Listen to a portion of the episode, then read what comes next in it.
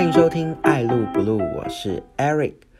这一集呢，我要赶快的来录，因为七月一号我有来到金曲奖的现场，非常的兴奋。整个典礼观看完之后，有好多的东西想要跟我的听众做分享。那在开始分享之前呢，要来跟呃我的听众朋友回馈一下哦，在我们的六月二十五号，南港陈信宏做一个留言，谢谢你的提醒。他跟我提到，跟洪佩瑜同届冠军的是艾怡良，不是朱丽静。我真的非常的抱歉哦，我再次参考了一下我整理的资料。确实，我们的朱丽静呢是在超偶的第三届得到了冠军，而当时的亚军是我们的杨倩石，也好久不见了。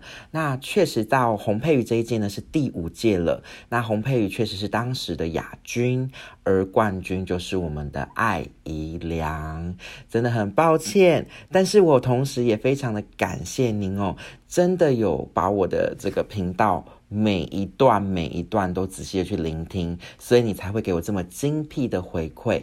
对，因为确实很多呃听众可能听完就忘记了，但是这位陈信宏你没有哦，那也谢谢你的指正，因为正确的答案确实就要提供给我们的听众，确实是我们的爱姨良。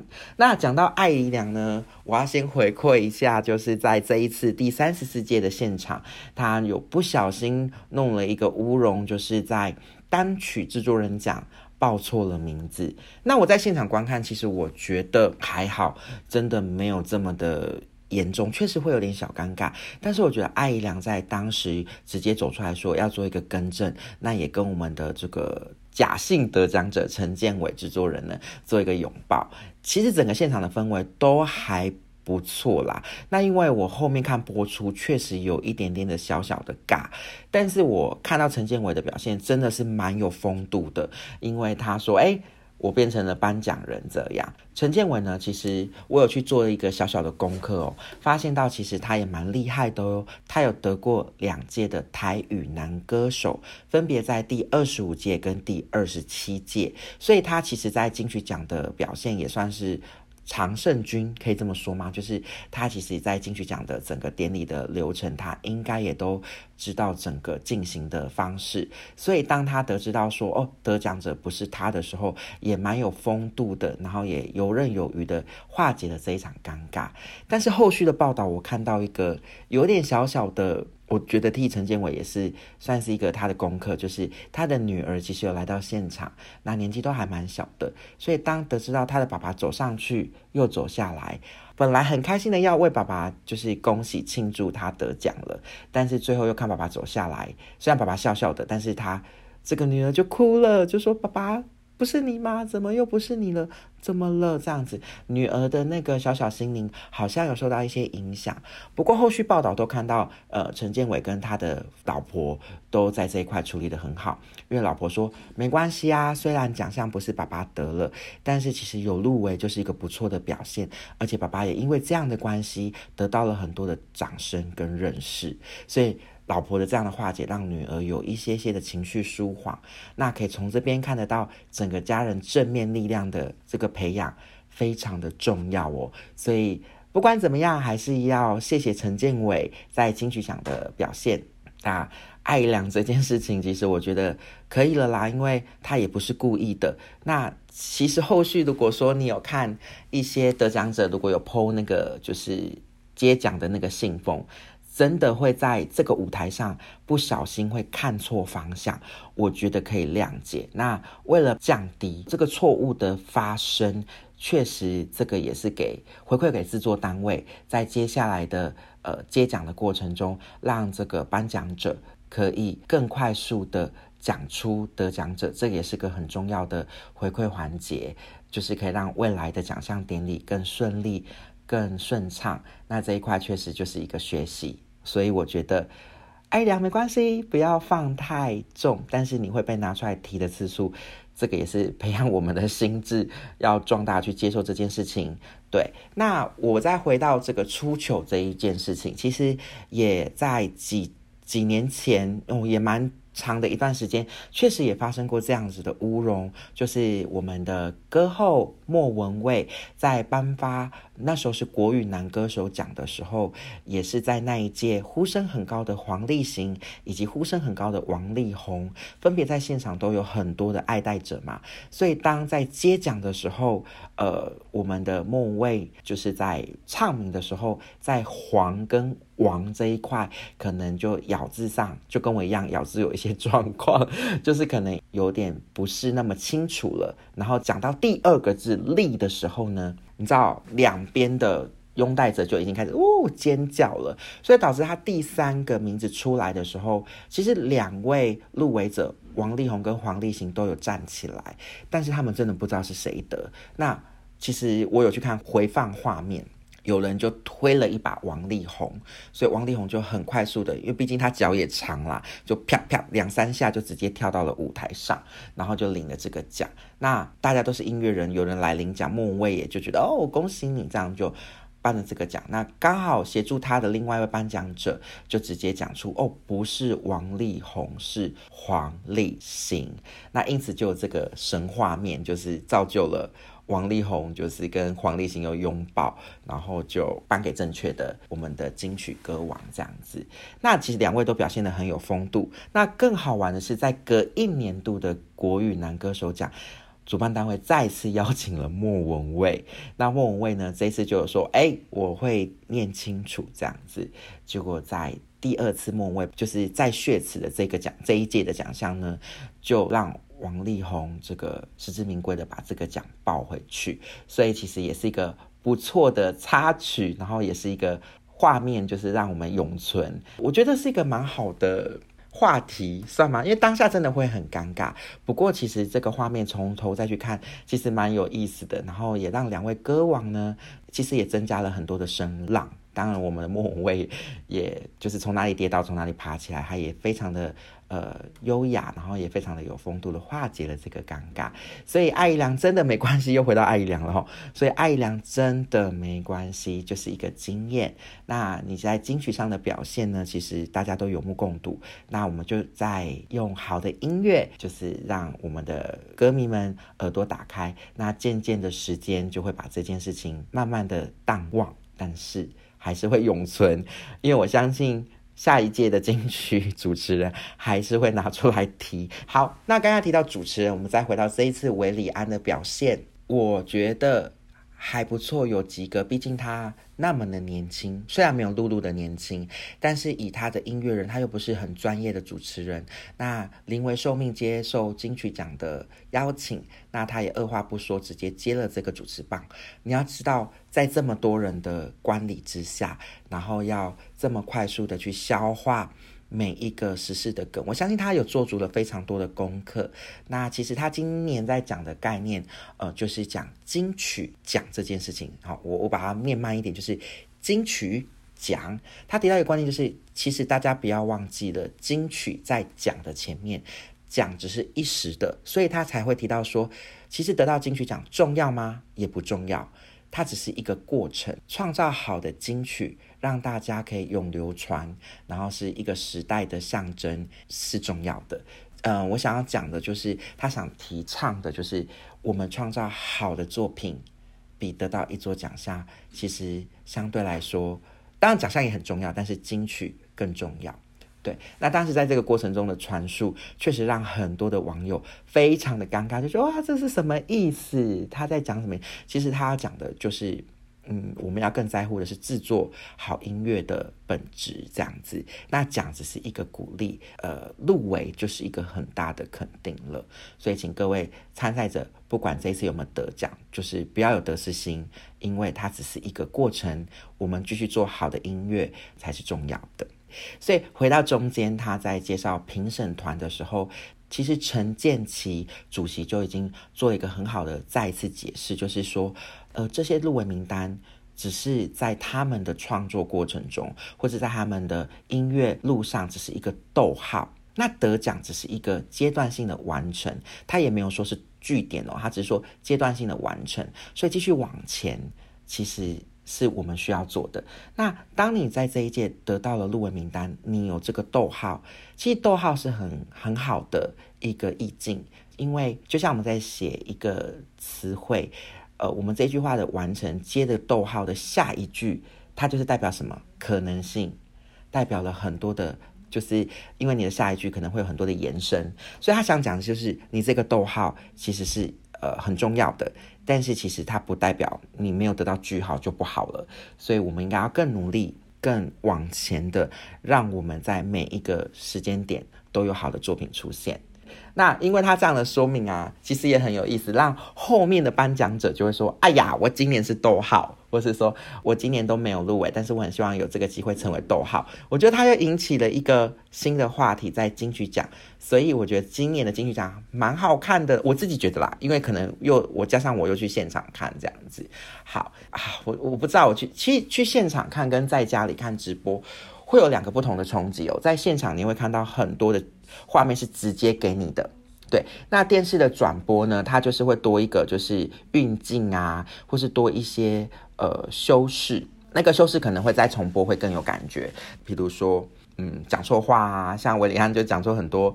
很经典的，像“落日飞戳”“飞戳”还是什么的，就跟我一样都会卡词。但是其实那个临场感就要快速的修饰。其实威利安这样子的呃音乐人在这一次的典礼表现的已经算可圈可点了。好，回到我又要回到了，我们再回到这一次，我们讲感动这个层面哦。呃，其实我我。朋友带我去的时候，我就跟他说，我是会哭哦。他就说有这么夸张？我说真的有，因为在家里我是会大哭，用掉半包卫生纸的那种。那这一次可能真的是在现场，然后人很多，所以我可能就比较惊一点点。但是还是有几幕让我大哭。第一幕就是，呃，好，我们先从小的到大。第一幕有让我眼泪含眶的情节，就是在林俊杰，呃，在缅怀林秋离老师的这一 part。林俊杰的歌声有感动到我。当他第一句写信告诉我今夜，我跟你讲，我鸡皮疙瘩就直接刷起来，想说哦，这不是听海吗？我才知道说哦，原来听海是林秋离老师的作品。后面他接到哭砂，风吹来的沙，这个那个很怀旧的音乐，透过林俊杰的。歌声传递，当然他歌声更高了。我刚才已经唱有点低了，就是接起来之后，你那个鸡皮疙瘩就直接又刷到背后，然后再接到他的那个，就是呃，梦为努力浇了水那一段，就是我整个僵硬诶，就是感觉我已经，当然那椅子很硬啦，让我已经坐得很不舒服。但是他唱完之后，我更僵硬，我觉得哇，这个冲击感，我我我不夸张，我发抖，我整个颤抖，然后眼睛就是。有泪水，我就觉得哇，他的传递的情感很浓，然后看得出林秋离老师在他的音乐路上是有很多的帮助，嗯，真的很棒。我我我现场听，可能你经过转播，他可能有修音，maybe I don't know，但是我在现场听，我真的觉得是零瑕疵，然后情感很满，这是我第一个。感动的点在那一趴，我默默的拭泪。那第二段真的是眼泪直接啪啪啪啪掉下来，甚至打到前面的观众，我回头看过，因为他以为是滴水吧，就是可能小巨蛋漏水，我猜就是阿给拉。因为阿给拉在我们台语歌坛已经有一段时间了，那其实他在我们的金曲奖总共入围三次，终于在今年二零二三年，嗯，透过。心爱的谢谢这张专辑拿到了第三十四届金曲奖最佳台语男歌手，他的上台那个感动，我会觉得说，真的，你好像只要努力的在你的呃专业算专业嘛，就是你努力的在你喜欢的道路上继续的耕耘，继续的付出，总有一天会是你的。那我觉得从阿盖拉的这位男歌手的身上就看到这样的精神，所以当他上去的时候。他真的还没讲话，我已经眼泪流下来。我现在都已经有点哽咽了。然后他感谢这一路上的贵人，然后最后他谢谢他的太太，就是他的 c o n c u 所以他讲了一句，我觉得他也是顺便打歌啦，就是心爱的谢谢，用台语讲。然后那个温馨感，我觉得真的已经算是得到好像特别贡献奖那种感动。对，但是我相信以他的。实力跟他现在的体力，他绝对会继续再出专辑。那有可能在接下来的最佳台语男歌手，还是会看到我们阿格拉大哥的身影继续入围。如果可以，就继续拿奖，奖拿不完哦。好，那这个也是我第二个感动。那第三个感动就是在之前如果有追我的 podcast 的，就知道说我在上集跟上上集都有提到金曲奖华语女歌手的预测。我我觉得这个有个插曲，就是我跟我朋友在现场，就是在帮每一个奖的时候。播完入围的影片，我就会说是谁这样子，然后得奖的就是别人。然后我朋友就说，到了女歌手千万不要再预测了，你感觉讲什么谁就不会中。然后我就说，Oh my god，那我 怎么办？所以真的，我到女歌手那一段的时候，我真的不敢讲话，但我心里一直在呐喊，就是阿令阿令。所以我是握着我的朋友的手哦，真的，我觉得我好像是才是入围者吧。然后到最后彭佳慧说阿令的时候。我不夸张，我整个大尖叫哦，尖叫到前面的又回头就是看我说是怎么样，我是家人还是什么制作单位这样，我叫到整个不行，然后就开始他一上去说这条路我走了十六年，然后我准备了六次的时候，我就大落泪。对，为什么六次？一次是新人奖啊，然后五次就是含这一次的华语女歌手奖，所以这一路走来，她走了十六年，终于在二零二三年拿到了这一家华语女歌手奖，再一次恭喜阿丽，大掌声！Oh my god，真的是呃很感动啦，然后我觉得实至名归。当然不是说其他的女歌手都不好，其实真的是死亡之组这一次真的只能这么说，因为每一个。女歌手都把她的呃强项跟她的特色拿出来，所以我相信这一次金曲奖的评审也蛮头痛的。但是我看后续的报道哦，就是金曲奖评审在女歌手这个选拔第一轮就给阿令，就是整个是过半的票数，也就是说他不用进入到第二轮，他第一轮就得到所有评审一致的肯定。所以我相信，就像我说的，这一张专辑虽然没有入围专辑奖这么完整的奖项。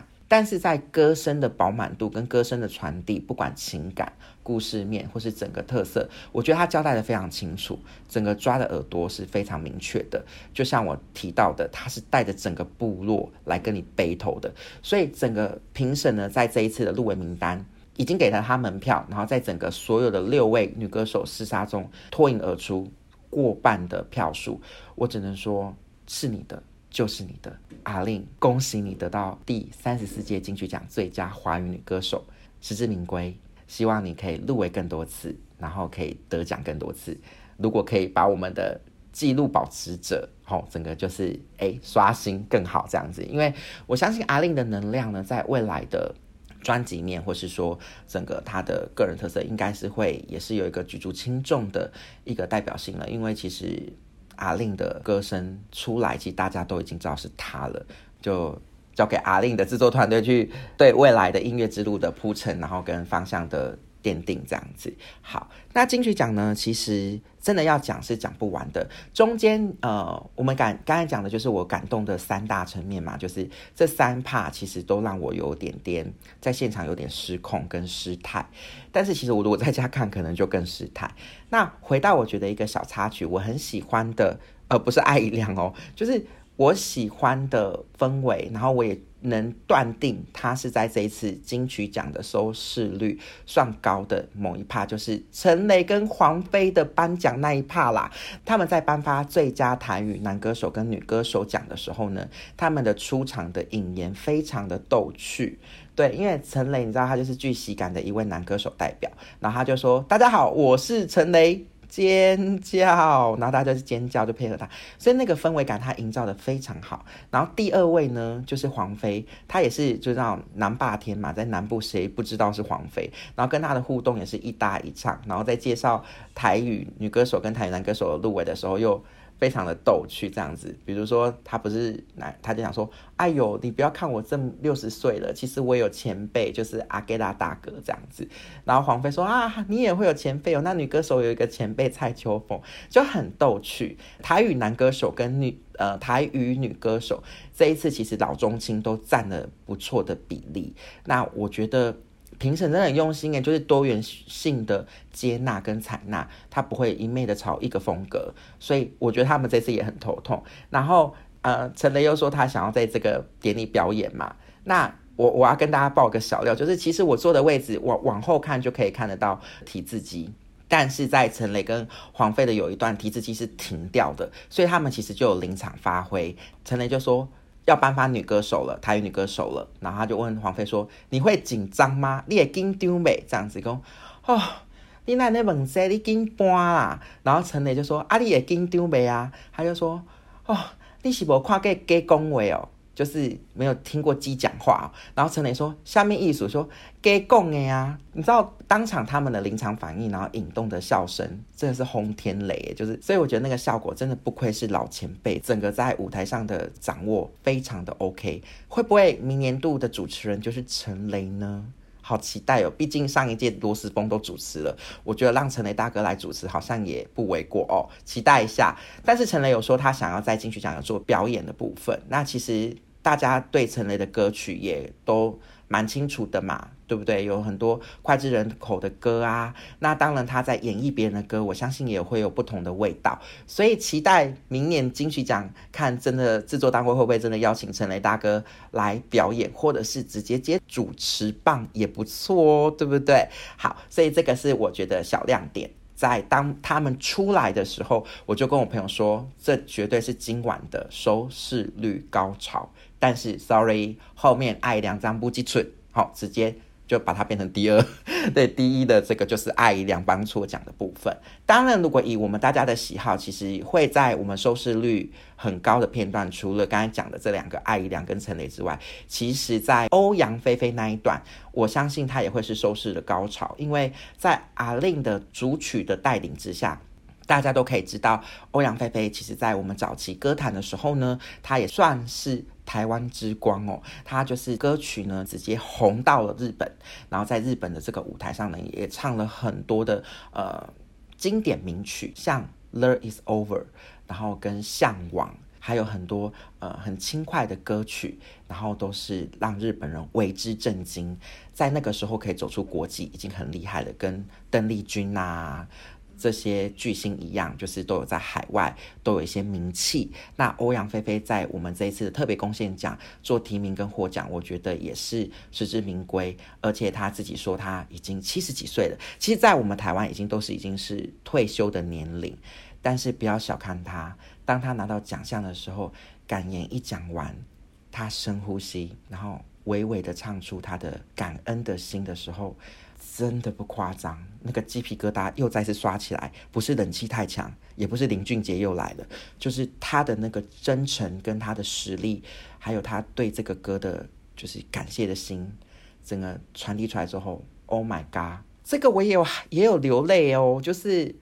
感动，只能说欧阳菲菲太强了。然后他还说他要出专辑哦，所以我们敬请期待一下我们的老前辈欧阳菲菲是不是真的也会再来出一波专辑，然后再来到我们金曲奖来角逐，敬请期待一下。好，那以上就是我这一次针对我们金曲奖。